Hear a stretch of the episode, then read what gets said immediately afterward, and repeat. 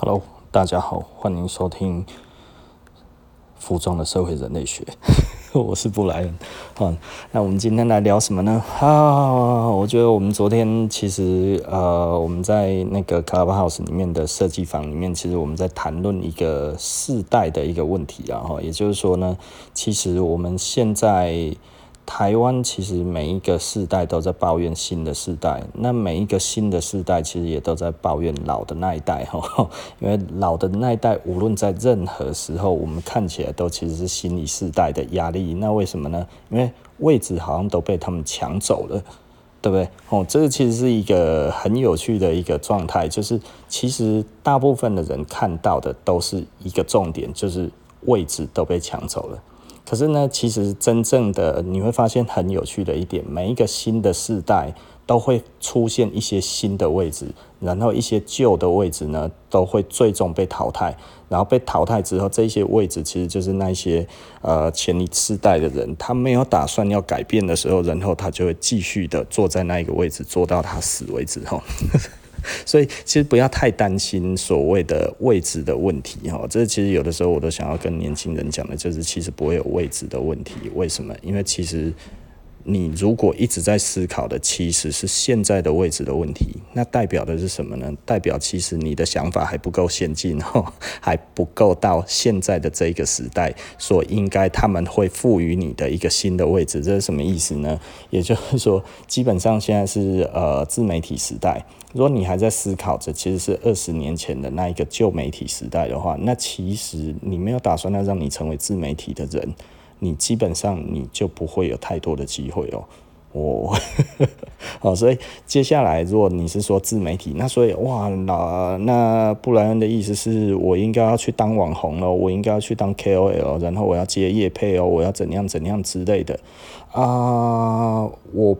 不一定说一定要这样子，但是你一定要有这个心理准备，就是你的行业可能就是在这一块里面，而你不要觉得这是不务正业啊，因为每一个时代基本上都觉得新一代的这个其实是不务正业。但是呢，其实它是不是不不务正业？其实有的时候我们还是要思考，这个到底是时代的变迁，或者是不务正业。那我昨天其实我们聊到的是蛮多的，我自己是六年级的，我们六年级被认为呢是这一个社会当中最没有忠诚度，在那个时候，那个时候其实是一个什么样子的时代？我们六年级出头的这一个时代，其实刚好是网络时代刚开始。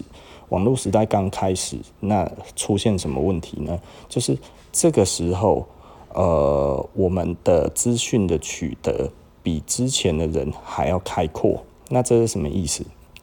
在还没有网络以前，我告诉你，这个世界非常残忍，也有多残忍呢？他认识一个人就足够压死你了。也就是说，他不让你认识这一个人，基本上你没有 Facebook，你也没有那个那个 Internet，你也没有 Instagram，你根本不可能去认识到他所认识的人。如果他不介绍你的话，所以这个时候人脉关系非常非常的重要。所谓的人脉关系是什么呢？也就是说呢，如果他愿意推荐你，你就会认识；他不推荐你，你这辈子都没机会。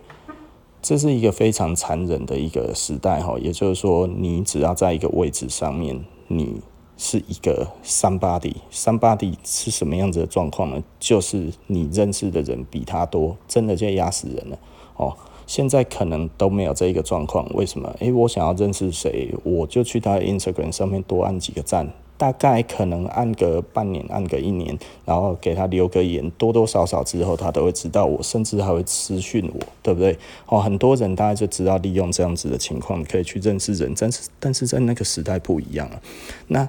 但是在那个时候，其实我们都还没有想过要去认识什么名人。但是呢，至少我们可以知道供应链是没有问题的。所谓的供应链是什么？如果你想要做东西的话，像我最早的时候，我记得我那个时候要开始做服装。一开始其实什么都没有的时候，不像现在这么简单。我那个时候光要做名片都不知道去哪里做，你知道吗？名片你光要做一盒名片，你都还要打听才打听得到哪里有在做名片。所以呢，接街上有很多说哦，帮忙印名片或者什么，那个时候其实你就真的就是要去那一些，然后他在哪里印，再怎么样做什么，你通通都不知道。你东西给他，他帮你完稿，完稿出来就是一个完稿费用，就是多少钱多少钱多少钱，你可以不付啊，因为你就永远拿不到。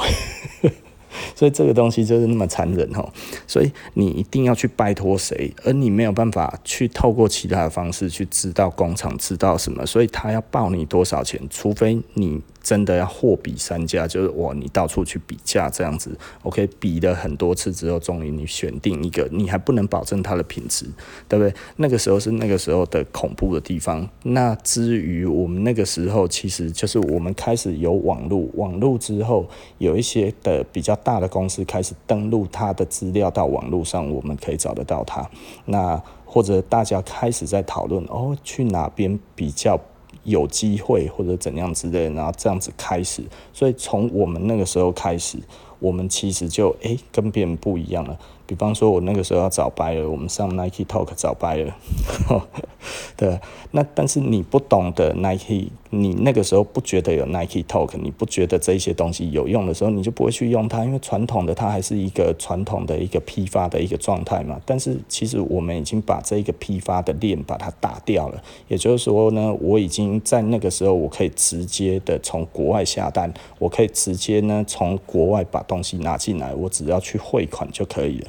你想想看，在那一个时代，哦，我们这样子做其实非常先进的，所以呢，我们拿到了一般的店家拿不到的货的这一点，其实非常的有趣哈。也就是说，我是新进者。就是我在那个时候是新进者，但是呢，我开店我拿到的东西呢，却是那个时候做了十年、二十年的店都拿不到的东西，因为他们没有用那个时候新的工具，而我用了，而我也开始去找更好的东西，然后认识了更多的人，慢慢的从这个新的方式里面去建立我自己的人脉，诶，整个慢慢的就起来了，所以那个时候人家觉得我很厉害，其实。我也没有什么厉害，其实我就是运用了当时的新的一个那个资讯的取得的系统，然后呢，因此而受益。所以简单的来说，时代在变迁的时候，如果我那个时候都觉得是前面的人把我的位置给剥夺了，哎呀，你看他们都认识那些批发商，都不让我认识，干他妈的去死！其实我就没有今天，你懂意思吗？也就是说呢，如果你现在其实是在思考了，就是说，哎呀，我前面的人都把这些给弄住了，呃 啊，其他旁边那些有人在当 KOL，你又觉得啊，那些其实都是不学无术啊，我我看不起他们。那其实简单的来说，你在这一个时代贵为一个新鲜人，但是如果你拒绝了以前的，又在抱怨前面的，那基本上真的就是没有你的位置哦。对啊，这世界就是这么残忍哦。然后后来到了那个七年级起来的时候，七年级被认为是草莓族。那我那个时候其实也觉得，看嘛，这些人为什么都不学习？因为七年级上来的时候，网络已经是一个。知识已经是一个随手可得的地方了，也就是说呢，你那个时候你要什么样子的知识，基本上都查得到，只要你用力用心去查，就查得到。那那个时候你用雅虎搜寻、Google 搜寻，或者是那个时候还有一些各种的搜寻，你都可以去试。不一样的搜寻的方式可以搜出不一样的东西，所以那个时候你只要好好的搜，其实你可以搜到你要的。然后，并且那个时候，诶，拍卖也开始了哈。所以说，美国的拍卖一倍然后日本的那个那个日拍，然后我台湾的雅虎，这些都有东西在上面卖。所以那个时候，其实七年级的他们上来的时候，其实走得比较快的，他光靠网拍。这一边的价差，他就赚很多钱了。那他们那个时候也都觉得，诶，这个其实是。呃，机会财，也就是说呢，当大家都还没有开始做的时候呢，我先做了，所以我有机会，所以他们很多都变成大大啊，怎样之类的，然后后来又自己出来做品牌啊，什么这样子之类的都有哈，所以那个是七年级的状态，对不对哈？所以他们那个时候他们在运用这些东西的做法又不一样，而我们觉得他们是草莓族，实际上没有，他们拥抱的另外一种新的机会，其实。为什么他们对于一个忠诚度，呃，我们已经是没有忠诚度了吗？我们学会东西之后，再加上我们的资源，我们就走了。这个是六年级、五年级对六年级的批判哈。那六年级对于七年级的批判，就是啊，这个其实是草莓族。哎呀，一弄就走了，对不对？哈，经不起压力，哈，骂一下后都不爱走啊，哈。那其实以七年级的从业态度来看的话，他们还是乐于学习的，只不过他们其实就会不不认为我一定要靠着你，所以他们其实也不会有太多的忠诚度。这一个东西是来自于机会不一样，那个时候其实他们拥有的机会就是。已经够多了，好，所以那个时候其实很多人，比方说，哦，我在网络上面卖什么东西，我在网络卖什么东西，我哪有一定要开店，对不对？哈，所以那个时候其实机会他们觉得多的是，而且呢，其实呃还不太难赚，所以呢，大家也就这样子就继续做。那后来到了八年级，现在这样子起来，九零后，那九零后之后，他们其实开始的又更不一样了。他们在做什么呢？他们其实因为呃，你。以目前现在这样子来看的话，现在其实老实说已经是零零后的世代了，然后零零后现在已经都开始二十岁了嘛，吼，那所以简单的来说，他们的世代跟啊九零后跟零零后又又不太一样，但是他们基本上都朝着同一个方向在前进，那其实就是现在的 KOL 这一个东西，因为九零后他们占到了什么东西呢？就是 YouTube。啊，然后还有直播的这一块，简单的来说，九零后的他们其实是这一块，呃但是呢，YouTube 还有这些东西，他们那个时候其实赚的是流量，但是现在呢，其实新的一代在做的其实是带货，哦，也就是说呢，他们其实零零后的现在所在思考的是自己有没有带货能力。哦，我觉得这个当然九零后这一些 YouTube，他们到后来现在也都转为在带货嘛，因为他们觉得从 YouTube 上面的话做做了那么多的变革之后，让他们其实本来分润什么也分不到了，那所以这样子的想法又已经又有不一样的想法，至于产业也是不一样的哦，也就是说呢。呃，传统的媒体其实已经式微了，那新的媒体起来，这些所谓的新媒体，其实又已经开始做了一个不一样的一个，在这个社会上又有不一样的想法。所以对于年轻人而言的话呢，像现在很多人会觉得啊，年轻人其实那么下班马上就要走，所以我还是在思考一个很重要的一个点，就是。所以整个的世代，其实老实说了，每一个世代都有每一个世代它不一样的地方，但是它都有相同的地方，就是其实这个社会其实不断的在改变，科技在改变，各方面都在改变的时候，但是你改变了没有？所以我我有的时候会觉得，有一些人一直在抱怨的东西是什么呢？抱怨的就是说呢，哦，现在的呃这些老人占据了这些所有的资源，所以他们通常都分不到。其实。你只要这样子想的人，基本上你就是本来就是被淘汰的一群。我这样子讲可能比较残忍哈，但是如果你觉得以前的人讲的话才有用，没有，那其实是他们测试过来新的经验、新的法则、新的方式，其实也是打破前人的。所以呢，简单的来讲，你像就像我，我打破了那个时代所要做生意的基本的模式，但是呢，我又被新一代的给。往后拖了一些，因为在那个时候我没有，其实我一开始并没有搞清楚我是如何成功的，我只是会觉得，哎呀，我其实蛮厉害的，我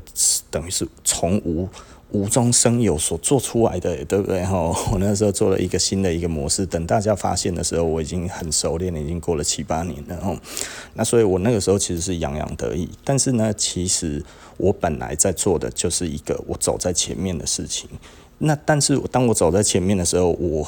就会很自然的去否定后面的，对不对？所以呢，很多的人其实不断的在否定后面的人做的事情，但是呢，也有很多新一代的人呢，他其实在肯定前面，但是他又抱怨走在前面，而他又瞧不起正在跟他同年纪正在尝试新的这一些人。真的比较大的机会是尝试新的人的这一群人，他们在做的事情。然后呢，真的一定会失败的。其实呢，是在抱怨前面的人都抢走机会的人，因为这个世界一直在改变。然后到刚才，其实我们还是一直在谈论一件事情。这件事情其实非常的有趣。然后有趣在什么样子的地方呢？就是说，将来的工业四点零，那我们的世界会怎么走？因为一般的工作没有了，进工厂的工作没有了，很多简单的工作没有了，可能便利商店不会再有人，他可能只是啊、都是机器人在负责结账，那诸如此类，可能只会有一个嗯警卫，大概就这样子而已，一个警卫在旁边看着而已。那那除此之外就不会有人，甚至呢，呃，应该这么说，如果他有警民连线的话，基本上呢，你如果带着东西直接跑出去，也不用警卫，他自动报警，然后并且你的脸已经被拍下来了，所以你的脸已经被拍下来的时候，基本上你就无路可退了，对不对？那你如果带着全副戴着安全帽或者眼镜这样子进去，诶，这个如果有警卫系统的这个，可能他可以不让你进门。你必须进门之前，你要先脱口罩，贴先脱眼镜，先这样子起来，你才能进门。如果到时候是无人商店的话，铁定会这么干，你懂意思吧？哈，也就是说呢，很多的状况可能在二十年之后，很多的商店基本上可能已经不再需要真实的店员了。哦，那。再回到另外一点来讲的话，这一些主要的这些超商，它可能也都会全部变成仓储化。那这是什么意思呢？也就是说呢，除非你紧急需要、紧急的需求，不然呢，你像这一次的疫情，很多连菜市场的摊贩他都开始在网络上面在卖卖青菜了。这个可能就会变成你没有办法再回去。再回头了一点，就是如果网络上面大家就可以采买到自己要的东西的时候，那这个时候，嗯，你你仔细的思考一下，就是那你去街上买东西的机会到底多还是少？对不对？生鲜产品都可以直接透过运送的方式，然后这个时候就完成的时候，所以呢，其实这个社会会更多的，当然其实是运输的人员，然后还有仓储的人员、仓管的人员，但是这些、呃，它其实都还会被自动化给取代哈，所以这些东西其实老实说会越来越少人在做这些东西，而在里面的人可能他的薪资都会越来越不错，那一般的人该要怎么办？对啊，这其实是一个很有趣的一个问题。然后也就是说，那接下来的人大概要靠什么样子的方式去生活？那我们所能想到的，大概其实就是基本工资其实会提高，时薪会提高。那可能这个时薪可能会变成像美国、像很多其他的国家一样，有很高的时薪。但是一天工作呢，有的时候呢，大家要去自己要去找打工，也就是说打个两三个钟头的工，然后可以拿到大概三四百块、五六百块这样子。诶，至少今天又过了一天。然后吃便当没有问题，然后呢，呃，如果真的。完全不行的话，爸爸妈妈帮忙付个房租也可以，是不是哈？那如果家里真的有爸爸妈妈在帮忙供养啊什么这些的，可能他就真的就是一直不用出去工作，就真的在家里当米虫，这也是可能的哈。未来的世界可能会这样子，因为实体的工作真的越来越少，机器人可能取代人的机会是越来越高。那所以银行呢里面也没有人哦，那那个便利商店也没有人，很多的商店开始机器人化之后呢，其实也没有这个问题。那可能服饰店还是需要有人，因为为什么还要拿衣服帮忙给你，然后去试穿衣服，可能还是需要这样子卖，呵 呵诸如此类的。然后一些高级的店里面呢，它其实还是会有客服人员。那这一些是可能还存在的一些职业，但是呢，是不是需要那么多？其实老实说，我真的觉得就可能就没有那么多了，吼啊。回到这里哈，就是我的 podcast。其实我的 podcast 最近其实录的比较少，不过我其实是一直有在做我的题目。我现在累积的大概十个题目吧，我都还没有讲哈。那其实会有一些比较轻松的，那也会有一些良性的问题。我们之后看能不能再回到之前那样子，就是我觉得。诶、可以到两三天更新一次哈，我一直都说我要两三天更新一次啊，但是其实因为我最近 Clubhouse 哈，其实我们玩的比较累，因为我最近有在 Clubhouse 上面，其实一直在做一个节目哈，做一个每每一周一次的节目，那我们目前其实是三个啦哈。那就是呃，有深呼吸摄影，还有 Diva 那个那个超高学历的造型师 哦，他以前是念台大的，呃，对，他他很低调，然后不太愿意讲，然后那比较少这样子的高学历的人去做呃造型师这一个工作，所以他其实是很有热忱的，然后那当然听说呃，好，我不能再听说了。好，那所以呃，我们现在等于是三个人一起做一个节目这样子。那所以简单的来说，我们啊、呃，其实每次的每次的题目，然后之后我们都还有会前会、会后会，我们其实都会检讨。就是三个人其实基本上大家默契都还不错哈。那应该说，对于工作的默契还不够了。我们在于三个人在主持上面，呃，我们是越来越好，但是我们都还不满意。那所以我们其实还是在持续的，还是在检讨中哈。希望之后可以越做越好了哈。那 Podcast 接下来大家也会慢慢变成可能是三个人会一起录 Podcast 的这样子，都是有可能的。啊，所以简单的来说，我们嗯，希望可以越做越好，然后提供更好的节目给大家这样子，所以我才会做的比较少了。所以我现在的每一个题目，我其实都是。我自己觉得，诶，有必要拿出来谈的，然后跟大家谈这样子哦，所以我觉得这其实是一个比较好的正向的一个发展，哦，那我也希望今天大家听完这个节目之后，可以对呃自己该要做什么，然后呢，对于呃将来该要做什么，其实呃新的一代应该要用力的拥抱新的科技、新的观念，而旧的一代的话，其实也不要太去苛责前一代的。呃，然后也不要去抱怨下一代的吼，那为什么呢？因为其实前一代的的确，他就是占尽了当时的科技、当时的人脉、当时应该要有的样子，他就因此而。站在那上面，那就是他这辈子会的东西啊。他如果没有与时俱进的话，基本上二三十年一定会被淘汰掉了哈。那但是呢，有与时俱进的人，其实我们也不要去觉得哦，这一个人怎么他哎呀，他这个这个巧言令色啊哈，哇，这一种这都不尊重传统或者什么之类的哈。呃，其实整个世界它其实是一直在进步当中啊，它其实是不会慢慢的，应该这么说，它其实会慢慢的变变成一个。呃，新的一个世界所应该要有新的样子，所以我觉得大家其实可以稍微去思考一下哈，新的人永远会创造新世界，旧的人其实就是在旧的世界里面，那旧的人其实他也可以拥抱新知，变成新世界的人，就是这个样子，整个其实是一直在往前进的哈，那所以我们从我们从呃历史里面看不到。未来的科技会怎么样变化？但是我们会知道，历史会告诉我们，怎么样的想法、怎么样的看法，其实是会被淘汰的。哦，所以如果你呃一直在追求前面的，就觉得啊，这一些位置都被他们占光了哈，哎。世界不公平、不公义啊！然后又觉得，哎，新的这些东西明明还不成气候，这些人在那边弄那个东西，傻子，对不对？哎呀，这是说明做了五年、十年，然后最后又失败了，傻子，对不对？如果你有这样子的想法，其实要改过来，因为。你如果没有改的话，基本上你就是被淘汰的那个人。无论你是你是新的人还是旧的人，因为这样子的想法都是不应该出现的人，你知道吗？